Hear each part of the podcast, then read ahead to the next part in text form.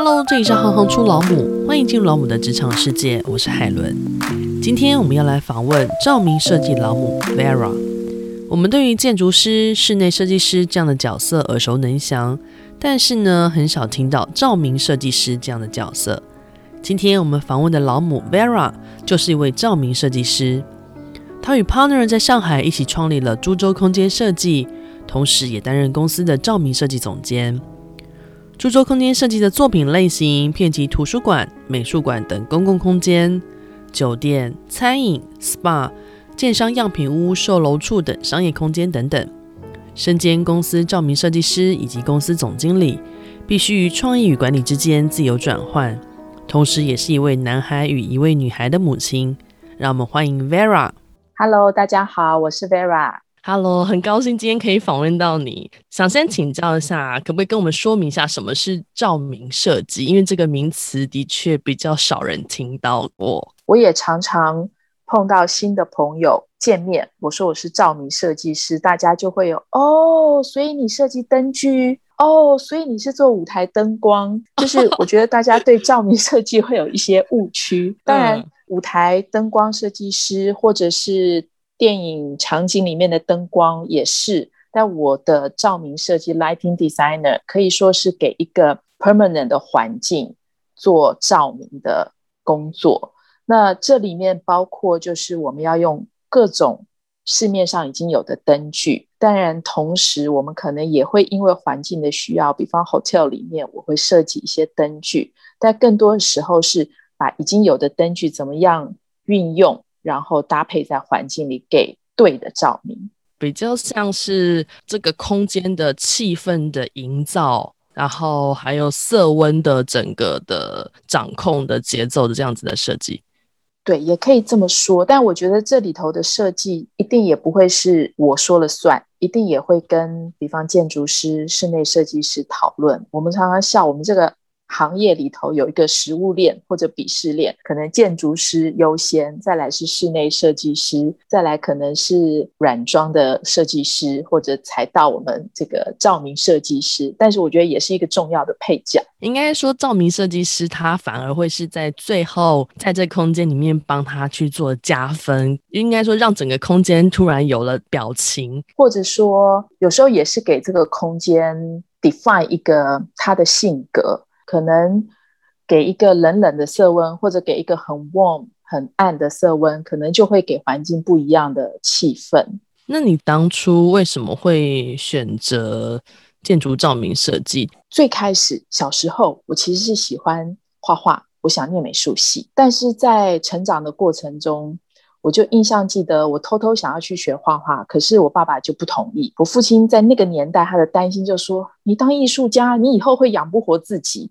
你会没饭吃。”他就会很担心。这种担心呢，我就想说，虽然表面上顺从，但是骨子里还是有点反抗的，就觉得为什么跟美有关的东西，为什么美术这些就不能够当饭吃呢？就选了一个辅大应用美术系吧，可能美术系。做实际的应用，所以以前我们读的时候，这个选择里面有精工设计、有室内设计、有电脑动画，还有视觉传达，那就是 visual communication。其实我大学里头我选的是 visual communication，是视觉传达。可是也因为感谢这个科系，因为像是四个系放在一个系里面，所以我们就可以自由的选修。我就自己也是很喜欢东学学西学学的人。那室内设计刚好那个时候国内基本上没有人学照明。我们刚好开了一个照明的课程，也是呃姚仁工老师刚回到国内，他开了这个课，我就觉得很好玩，原来还可以有照明设计。我去室内设计组选了这个课，就种下了一个我觉得有趣的因，因为觉得跟视觉传达 （visual communication） 其实它有一定的关系。那后来在读硕士的时候，我只是很想去纽约，所以我就找各种科系，然后就想起姚仁工老师，他以前就是纽约的 Parsons 毕业的，太好了，那我就去。选这个科系也当然很幸运，就申请到了，所以就继续念。科系的选修让你种下了这个种子。对，可能因为大学学的是是 visual communication，所以我会觉得其实灯光在整个空间里头，它也是一种视觉上的沟通交流。刚大学毕业时候的工作，其实是在奥美做品牌，所以会有很多。商业空间要做品牌识别，那灯光同样在空间里头就非常重要。所以后来就越来越觉得这个其实是很有趣的一个学问，然后也同时跟我大学读的东西相关。念了为什么在奥美做品牌，你但最后又跨组回来了原来的照明设计这块，这中间有过一些什么样子的转折吗？做品牌的时候，零售的空间一定会牵涉到空间的设计。那空间设计里头，我们就会要跟设计师讨论。但我们就发现，这里面其实灯光也还蛮重要的，也是一部分因吧。那念了这个照明设计，当时其实。学校 request 一定要是建筑或室内设计相关毕业才可以继续读，因为它其实照明设计不是只是要了解灯具，其实你对空间的理解、对材料理解，我觉得都需要。但是又看起来不像建筑师。室内设计师，你是一个重要的大主角，需要学的东西很多，需要理解的东西很多，但是又看起来是一个如空气般不太存在的配角。之前也有稍微做了一下功课，因为其实，在所谓的室内空间设计里头，它会分了很多个面向的设计，比如说平面设计、软装设计，你刚刚有稍微提过，然后甚至是灯光的设计。那这三个面向的设计，它分别在所谓的空间设计里面，大概扮演了什么样子的角色？因为平常我们可能也很少有机会可以去了解到这一块。我我这样举例，空间就好像一个人的骨架。今天这个人，这个室内设计师也好，建筑师也好，他先创造了这个模特或这个人这个 structure。软装呢，就好像是为这个模特或为这个主角，他选他的服装的样子造型。平面我会觉得是视觉，服装之外的饰品，视觉可能是帽子，可能是发型。而灯光可能是最后给这个人要化妆，他的肤色、他的气质、他的妆感。哇，你这样讲完，我们好像呃马上就可以理解嘞。是哈，对，嗯、而且。我觉得这中间就不会是大家各自做各自的事，你一定是会跟这个人最后搭配要适合这个主角，然后服装设计或者是跟他的饰品的搭配或跟他的造型是互相要讨论的，会有前后进退的关系，都会是一个 teamwork。嗯，如果说今天客户找上你们的时候，每一个客户他对于这些面向他都很了解吗？还是说其实也有那种不太清楚？现在我碰到的客户，大部分会觉得，哎，对，灯光很重要，灯光很重要，但是他们不知道如何重要，或者是说，那灯光要做些什么事情，对，或者说其他影响可以有多大，或者是有时候对灯光是，他会看天花图上，你都没布什么灯诶，会觉得会不会不够亮，即使。不一定是不专业业主哦，其实我碰到专业的业主，他也很有可能看着天花图说，感觉你的灯会不会少了？但我们会慢慢告诉他，其实用最少的灯具、最少的电力，但是有最恰当的灯光的效果，可能是很重要的。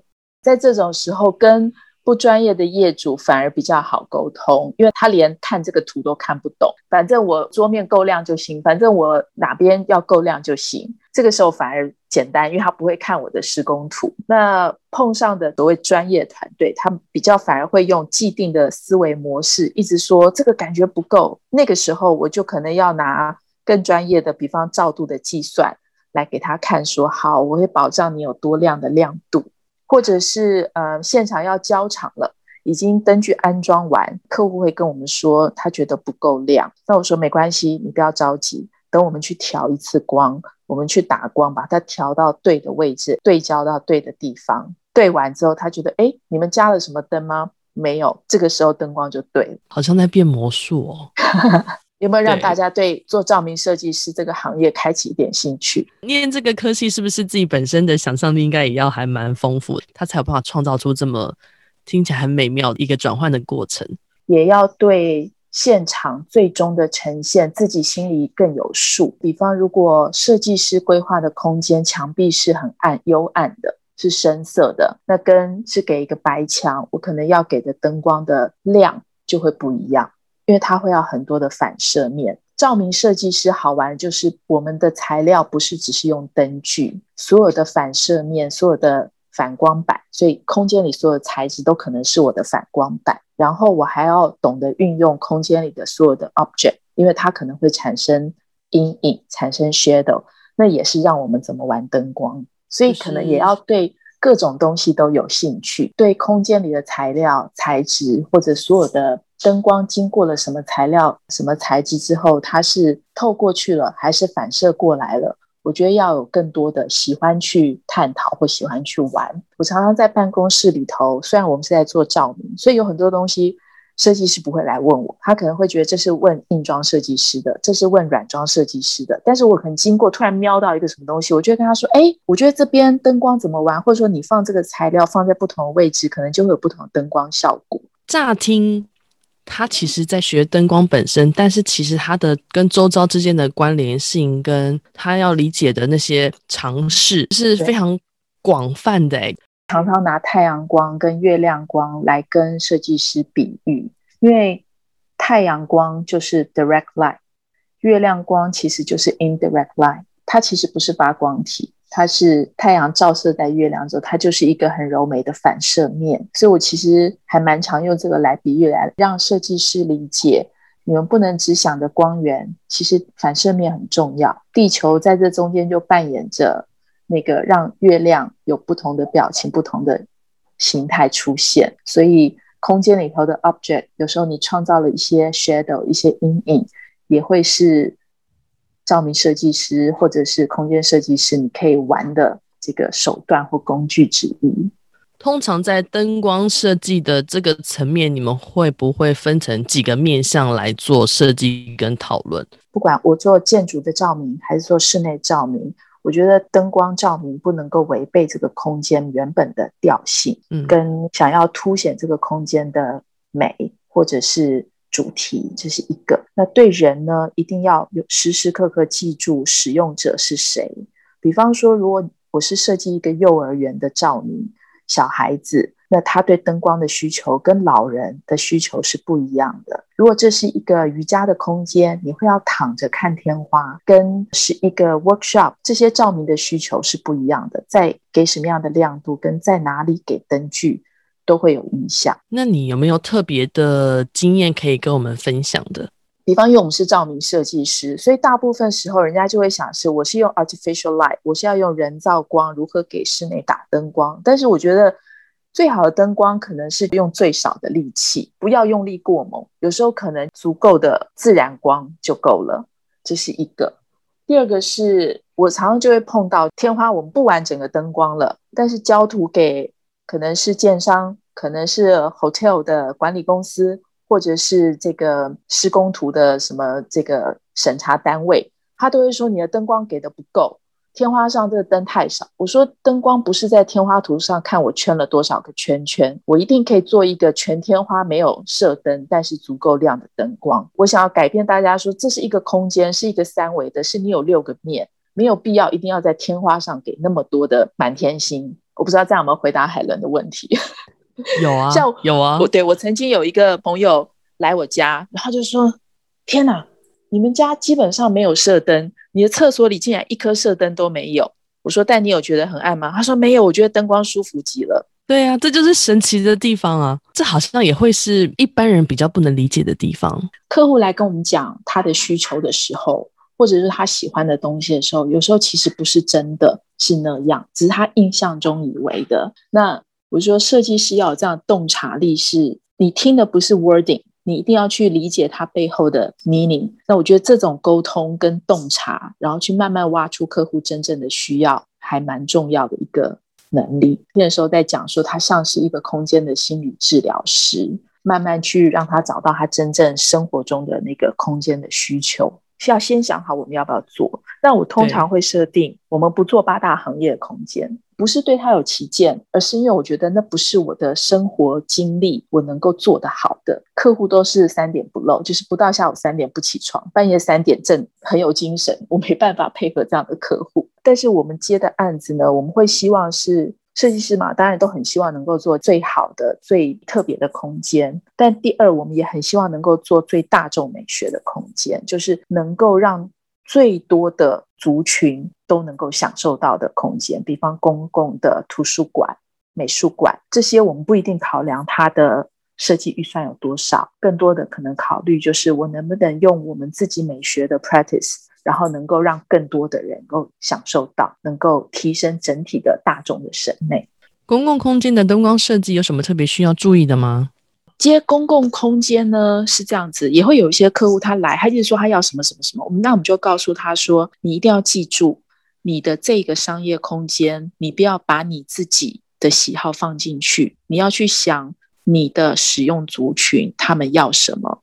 就如果这是一个给零零后的空间，你千万不要用你的老古板的心态认为这个要这个不要这个。那如果是私人空间那样的心理治疗的过程，可能他跟我说要很现代、很 modern 的，要那样的什么样的空间，然后我们其实会要不是只是文字，可能要很多的图片或者参考资料，让他去挑出来。后来发现说没有诶，你喜欢的都是古典的空间，怎么会是现代 modern 的呢？就是那个他对语言的表达，其实有可能跟真正的是不太一样的。所以设计师前期前面做很多那个。direction 的梳理跟确认，我觉得还蛮重要的。他有时候可能那个形容会讲了一百种可能，对，但你要帮他找出他其实最在意的是什么。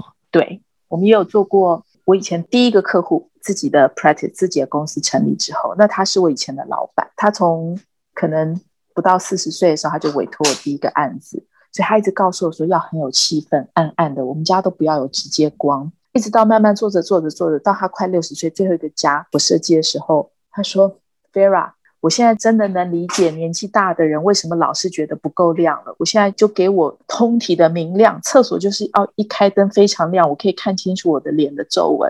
所以即使是这样的过程中，他年轻的时候要的，到中年，到在年纪更大，那个生理的变化造成他心理的变化，那个设计的需求一定是会变，只有一直变才是不变。”对不对？嗯，听起来就真的真的很像心理治疗。对的，灯光设计和空间坐落的方位会不会有关系？我没办法，所有的案子可能要跑在一开始就跑现场，但我一定会要知道方位，一定会知道 location。所以可能这个室内空间坐落在东南西北什么位置，日晒，我也会去想，那应该给他什么样的开窗，或者是跟设计师讨论，然后。给什么样的晚上的夜间的灯光？我们的团队一定要去，团队一定要。那我本人不一定要在一开始的阶段，但是我们公司里可能也会有其他照明设计师要去。大部分时候可能凭经验，大概知道的纬度跟日照，大概会有一个基本的判断。有时候去现场，其实去核对一下，跟自己心里想的是不是一样？能不能举个和自然光有关的设计？举一个例子，跟自然光有关的，我们做过在北京的一个松美术馆。那当时做的时候，我们也要做整个建筑的外观的改造跟环境的景观。我们当时想，因为这个松美术馆的概念就是它是一个就是一个艺术的容器，美术馆自己本身应该很低调，让每一次展览的作品是很好的呈现。所以我们就把它定义，它就像是一个艺术容器。呃，室内可以展出很多艺术品，室外也是。那同时，我们在选择这个建筑物的外墙的时候，我们选择了整个是一个全白的造型，全白的很干净的面。我们称那个就是上帝的画布。然后我们选了一百九十九棵松，围绕在它的周围环境，把松的选择的布置跟建筑物做一个搭配。所以随着日光的变化。那个松照在白色的建筑外墙上，它就是上帝的作画。这个你说是照明设计师的工作吗？其实可能是对照明设计有概念之后，可以是建筑师、跟景观设计师、跟照明设计师一起的创作。这听起来好美耶！还有什么特殊案例分享吗？因为呃，我们的一个好朋友，他是虔诚的基督徒，然后他就是只是在跟我聊天中，他有一点烦恼，因为他最近的原来他们教会里的一个建筑师应该会奉献嘛，做为教堂免费设计，可是这个建筑师刚好就生病了，紧急又去医院动手术什么的，他就很烦恼怎么办？那我就问说，哎，你为什么不找我们设计呢？他说，我们哪有这样的预算啊？你又不是教友，那我们怎么好意思？你说没有这个预算，我有我有说要跟你收钱吗？我能不能每年做一点公益？我们确实每年每做完一个案子，我们会捐一个公益项目。然后那一个我们就说，那我可不可以今年我我捐这个设计给教堂？它的预算也很低，然后呃要很短的时间做完。在那个教堂的案子里呢，因为可能我们大家都太多的被。比方安藤忠雄的水之教堂、光之教堂 影响了，所以大家一想到教堂，就要非常的用灯光、用光来 创造什么神圣不可侵犯的那个。其实没有，但是因为。我们那个教堂的设计，它是在一栋大楼的顶楼。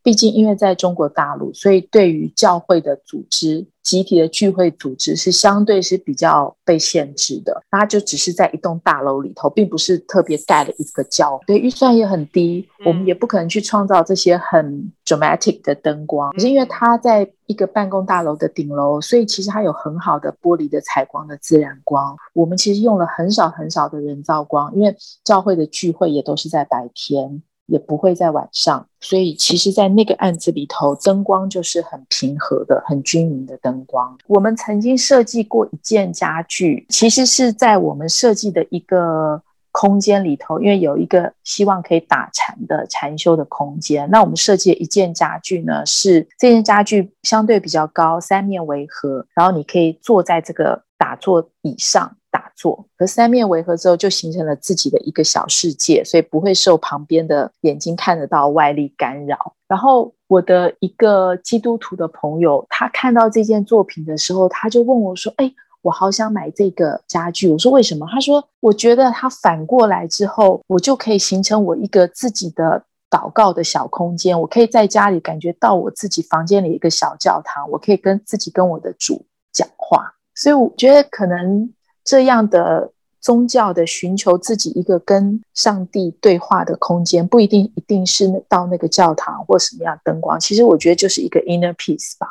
随着科技进步，对照明设计带来的影响是什么？比如说，以前我们用一颗小射灯，它是卤素灯，可能至少要五十瓦到七十五瓦。那现在这个可能是一个五瓦的 LED 灯，就可以达到以前七十五瓦的亮度。这是不是就减少了很多？电力资源的浪费，这个是产品本身的优化跟进步，但是也同时，我就会一直常常跟设计师讲说，记得你一定要把这些东西用在刀口上。如果不必要多的灯，我们就把它删掉，就把它减少。你们有做过不同年代的照明设计吗？记得我们做过一个导演的办公室，然后。他当时给我们下的题目就是，他希望做一个六零年代的办公室，在北京。那那个六零年代办公室不是只有 material 跟家具，包括灯光，我都要给他六零年代的那个灯光的时代感。那个时候六零年代没有什么这样子的射灯，比较暗。那我们可能是用比较现代的灯具，但是去创造那样的色温跟那样子的。空间的那种灯光的感觉，这样这样会不会反而更难做啊？就我的意思说，现在比如现在东西都已经是基本的标准，就在那个地方了。我我们现在比较少会碰，因为那个是比较那个是比较特殊的例子，客户要求 request 一个不同时代的感觉的灯光效果。但我们现在比较常碰到的是说，比方做不同的酒店。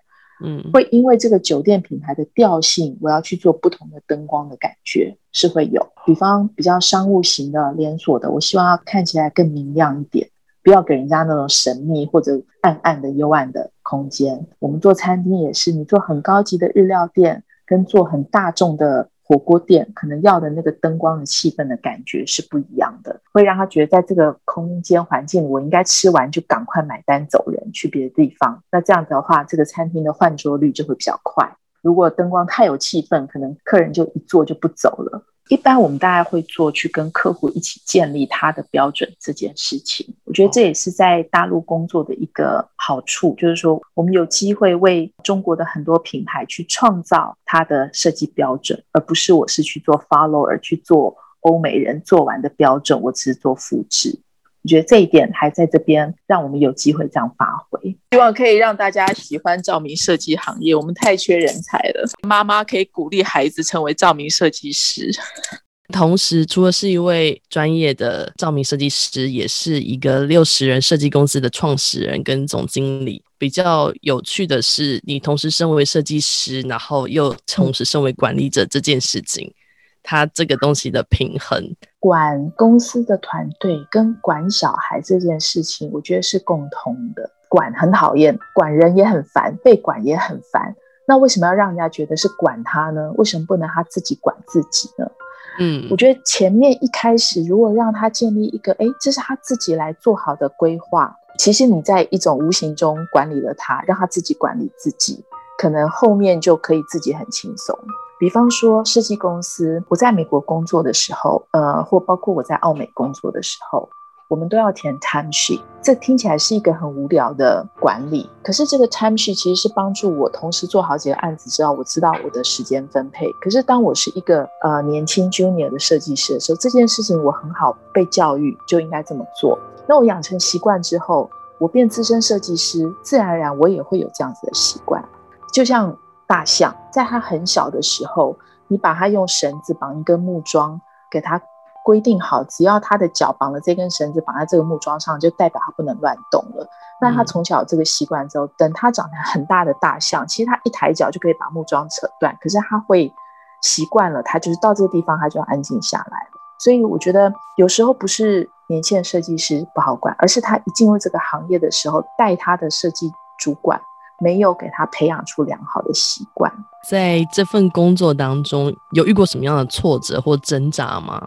挫折，你说设计师的角色还是总经理的角色都可以耶。设计的创作过程，我觉得过程一定是很愉悦的，创作我觉得是很开心的。那挫折跟挣扎往往都来自于这个设计要 down to earth 实现的时候，跟执行的时候，过程中就会有需要各种妥协，时间的妥协啊，材料价格的妥协啊，还有沟通啊这些。磨砺这些锻炼，那现在我会把它看的就是我更多是鼓励吧，因为当可能团队遇到很大的挫折，或者是客户不买单的时候，其实我一定要带头是鼓励团队的，而不是我自己一个人先脾气最不好或者很挫折。那有时候鼓励大家，或者我可以告诉他们没有关系。如果今天这个不要，我们最差最差，我们先想最坏的底线是什么，我们就都不要了，我们不要做，我们被客户炒了。这样子之后，可能有时候反而设计师回头来跟你说，哎，其实我觉得我们还是可以怎么怎么沟通的，我们还是可以怎么怎么调整的。我觉得带头的人很重要。我记得几年前有过一个例子。那是一个我们也蛮重要的案子，面积也不小，一个大办公室。然后客户要的时间很紧，我的 partner 就决定要接。可是公司里几个资深的主案，大家都觉得快疯了，那时候的那个火气都很胀，然后每个人都觉得不愿意接，就觉得这个做不来。后来我就跟几个资深主案，我都说好，全部都不要压力给这些资深的主案，全部不要接。然后呢，我就把我们最年轻的一年以内的小伙伴、实习生啊。那个刚毕业的，一年以内的全部找来，可能七八个人。我说来，我们就当比赛，你们这实习生都不可能做到这样的案子，大家拿回去想一下，一个礼拜我们就内部比赛，有就有，没有就没有。记起大家觉得反正我们就是当玩，那大家就很开心的回家讨论啊。这个助理们就会有各种奇思妙想，哎，慢慢的那个办公室的气氛，反而资深的主案会过来看一下你的图，给你一些意见，然后怎么样怎么做，最后。我们就一个小朋友做的方案，大家把他给他一些意见，调整调整就 OK 了，去提案也过关了。这我起听到起鸡皮疙瘩哎！对于年轻的设计师来说，这是很难得的机会跟经验。对，通常都是被指派要做什么事情。对呀、啊，可能整天就只是在收集材料，只是在联系厂商。有这个机会，这些大主案们都不做，然后拿来让我们随便玩、随便载，然后也觉得说，可能这个总经理觉得说没关系，这案子不接也无所谓，我们就玩吧。嗯，所以大家没有压力，在没有压力的情况下，然后这些资深的设计师们呢，本来在很有压力的情况下，哎，反而会觉得好像也蛮有意思的哦，然后就过来看一看，然后就给意见。因为我就说，真的激发你创作的那个欲望的时候，其实过程是快乐的，那可能就大家都愿意创作了。那这样子的转换念想的这种方式啊，你会不会同时也用在孩子身上？因为你也是两个孩子的母亲嘛。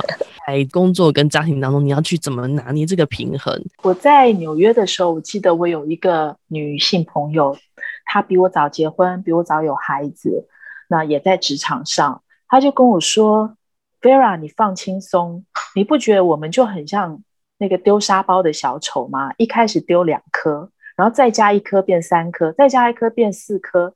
其实你就是丢上去的那一刻，你有时间接下面一颗球，然后再丢上去，你只要。”整理出它的这个节奏跟顺序，其实你五颗、六颗、八颗沙包，你都可以 handle 得很好啊！我就觉得他当时跟我说好有智慧，然后在我人生中碰到这些事情的时候，我又多一个 loading 的时候，我就告诉自己调整节奏，调整每个之间的那个顺序。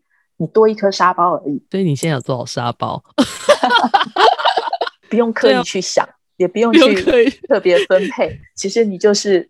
有节奏的去调整就可以。我也有听过很多身边的朋友们会觉得说，因为小孩怎么样，所以我们可能要放弃我们的什么？嗯、因为什么什么，我们要放弃什么？但是我自己会觉得是，是我从小到大，我很感激我的父母，他们没有为了我真的所谓放弃了他们什么。也许他们有，但是他们让我觉得他们还是很享有自己的朋友，享有自己的生活，享有自己的事业。其实孩子并不要父母的牺牲奉献。我觉得，当我现在我也很幸运的，就是我的父母不求他年轻的时候牺牲奉献什么，所以现在要我的回报，我也应该牺牲奉献去陪他们。因为每个人的人生的 journey，我们都是只是有一段时间的陪伴，所以现在我跟孩子，我也不要让他们觉得。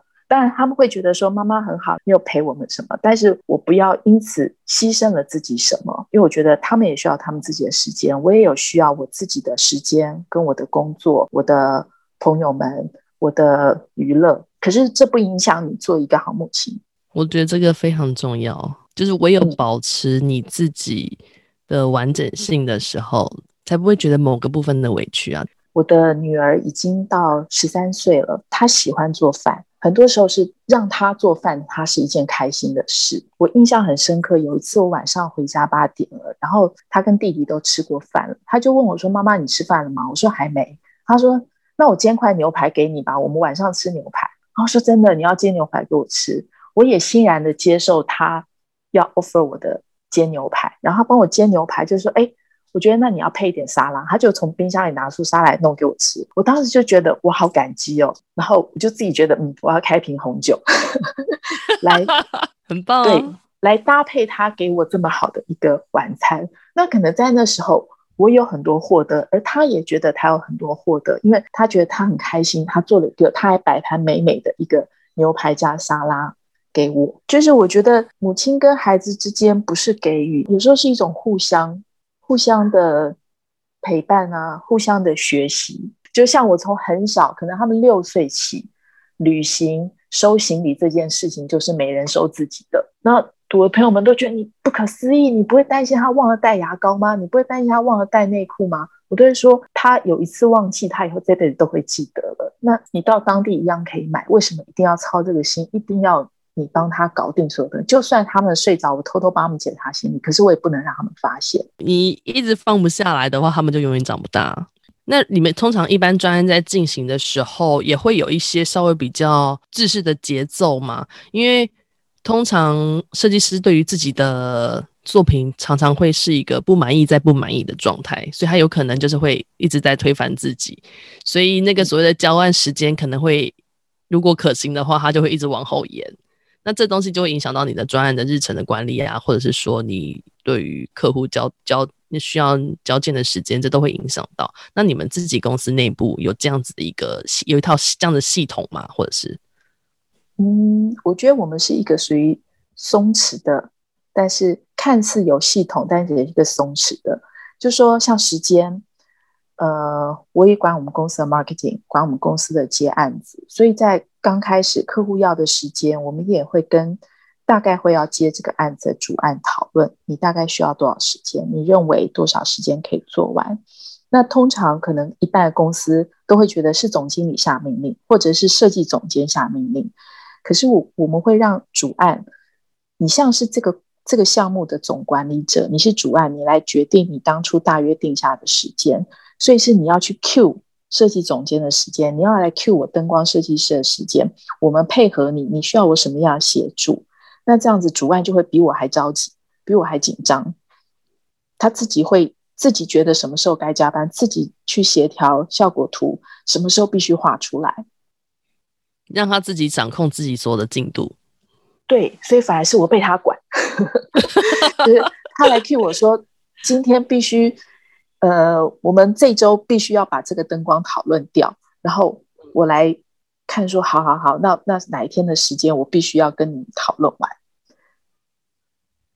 相关的日程，他会觉得对，反正是设计师们会觉得说，他要去抓谁的时间，要去抓软装，要去抓灯光，要去抓主办过完这些东西。然后我就说，你们自己是主人，你自己管自己时间、项目节奏。当然，时间慢了，我可以让不同部门的人来提醒他说：“快点，你赶快赶完，我们就可以赶快去跟客户请款。”但是会让呃设计师自己觉得做主人，我觉得这种动力会比怎么管他都有效。嗯。而且他对于小孩子一样嘛，小孩子就跟他说没关系，反正你今天只要把这些做完，你剩下时间都可以玩，你就可以耍白痴去那踢球，去那那个干嘛都可以。那可能他觉得很快很有效率的赶快把自己的作业做完。如果是我管他说这个时候你就是必须干嘛干嘛，那可能他也痛苦，我也痛苦。对啊，我也跟小孩都会讲这个观念，我都会跟他们说，就是你把该做的事情都做完之后，其他时间我们不会去限制你。但是如果你该做的事情没有先做完，那你会很痛苦，因为我会不断的在你旁边耳提面命，然后这也是你不想要的。我觉得对小孩子哦，就是我说我也从他们身上学到很多东西，就是你人生经验中，我们也会有迷失的时候。那我记得我。小孩很小很小的时候，可能幼稚园吧。有一天我不知道买什么东西，然后我儿子脱口而出：“It's what you want, not what you need。”他突然这样跟我说，哦、然后我就很惊讶看他。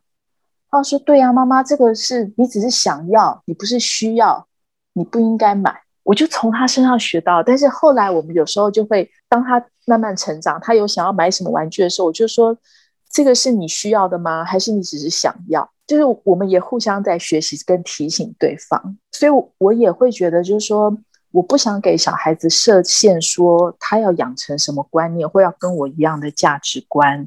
我只是会希望他有一个基本的，两个孩子有善良跟分享，而这个善良不是只是对人跟人之间的善良，还有对环境的善良。我觉得这个很重要。我们在职场上，或者我去演讲，或者去座谈，或者我们做任何 PPT，我通常最后一个 section 一定会提，设计师就是很大的环境破坏者。我们设计整面的大理石，就是破坏了一座矿山，所以要告诉自己对环境的社会责任。那我会希望小孩子也可以有对人跟对环境的善良。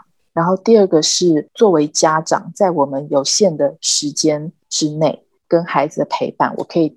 培养他更多的世界观，而这个世界观不是我的，而是他看到、听到的世界，他更多元的，他的脑中自己的思考，也许他会有养成他的观念。我记得有一年夏天，我带啊、两个小孩子去欧洲玩，那他们就经历要到英国用英镑，然后之后在欧洲的非常多的国家全部用欧元。他回来就问我说：“为什么欧洲这么多国家之间都用欧元？”然后我就跟他解释，解释完之后。我儿子也很小，可能十岁吧，或九岁。他跟我说：“那为什么亚洲我们这么多用同样语言的国家之间，我们不能有一个共同的货币呢？比方亚元之类。”诶，我就觉得他这么小就有这样子的观念很好。但是他也是因为他看到的世界，他自己产生疑问，也许这以后就可以种在他心里。然后最后一个对孩子的观念是对美的培养，因为我觉得美学真的很重要。这个美学对空间的美，对美食的美，或者对女性、对男性的审美，我觉得都很重要。我有时候会要去看网上的一些小的拍卖，不管是拍小的画，或者是拍酒。那儿子这么小，更不可能喝酒，可是我会跟他一起看。哎，你觉得这瓶值得买吗？你觉得这个年份，或者你觉得这个包装，还是这个价格？他也会讲他的观点。然后我们一起决定，然后他还会跟我讲说：“妈妈，这支酒要等我二十岁跟你喝，你现在不准开。”他好可爱哦。对，那我觉得，哎，小孩子有更敏锐的观察力，其实很好。其实搞不好，小孩子的观察力是比大人还要好的。我可以从他们身上学到。就像我女儿，她对食物，她的那个味蕾的敏感度是比我高的。有可能是因为视角不同。是看到的东西是不一样，嗯、我们已经习惯用大人的视角在看事情。那如果说我们有想要进入照明相关领域的年轻的后辈啊，有没有一些什么样子的条件是他们一定要先达到、先完成的？或者是说，你有没有一些建议可以给这些年轻的设计师们？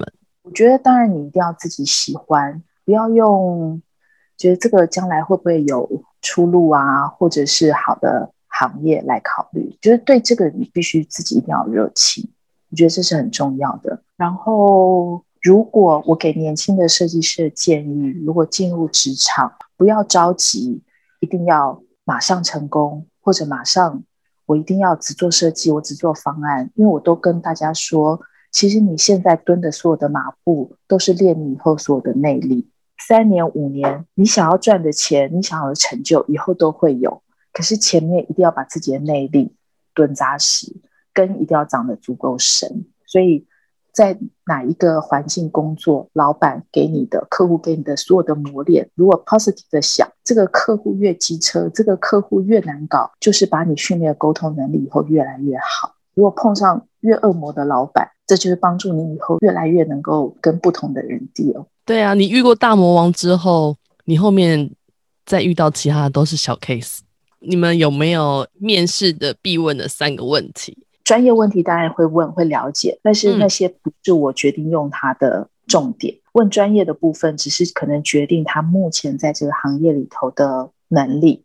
我要评估，我还要花多少时间去培养他，或者我们应该怎么样放对他的位置。但是我一定会问的，我会想了解的是，第一个是这个设计师在工作以外的兴趣。他可以跟设计完全无关，他会读的书。如果他回答我都是如何成功学啊，或者是读的都是跟设计相关的，我会觉得这个设计师可能设计的东西是没有办法走得长，因为他没有真正自己的对生活的热情。我觉得不止灯光哦，就是只要是跟做空间设计，一定要对生活有热情。我记得我曾经面试过一个小男生，他刚毕业的第一份工作的第一个面试。那他也是看着酷酷的，然后回答问题也是很拙于言辞。可是他很喜欢音乐，他在工作之余喜欢练吉他、练团。那我就觉得他对他自己执着的东西有热情，他以后是会设计有想法的。也确实，他后来做了我们一个得到很大奖的这个图书馆。另外，我会问，就是他的成长背景、家庭环境这个部分呢，倒不是说他真的他的家庭是怎么样，而是说在当他聊到。家庭的时候，我会理解这个人对他的出处、他来源是否感恩。这两个问题其实也很有点像那个刚开始交往的时候 会想要了解的。对，因为你接下来就要跟这个人长时间相处了嘛。对，因为我们是要找能够一起成长、有共同的价值观的伙伴，啊、并不是一个立刻来我就上线用一两个案子的设计师。我自己觉得创一个设计公司。其实也是一边做一边学习嘛，就是以前从来没有立定志向要去做老板。这个过程中，我觉得也是一种 practice 跟练习。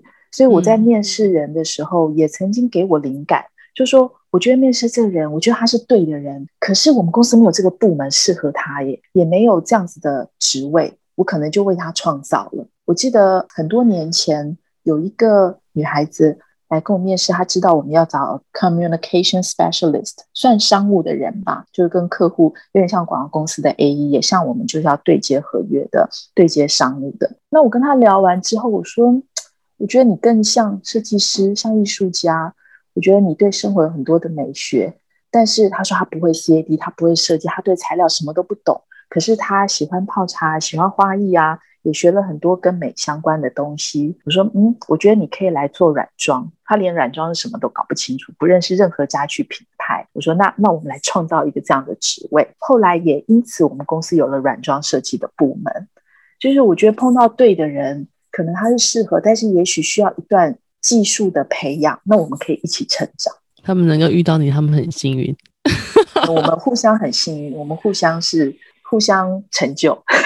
对于中国的市场，您看到的机会是什么？我会建议给年轻人的就是，就勇于去闯闯看嘛。其实不要对于可能是在大陆或有任何的 negative 的反感，因为就好像如果今天你要到中美洲，或你要到北美，有很多好玩的案子可以做的市场，你绝对不会有任何的 negative。对，我们刚刚讲的松美术馆，除了我们的设计总监以外。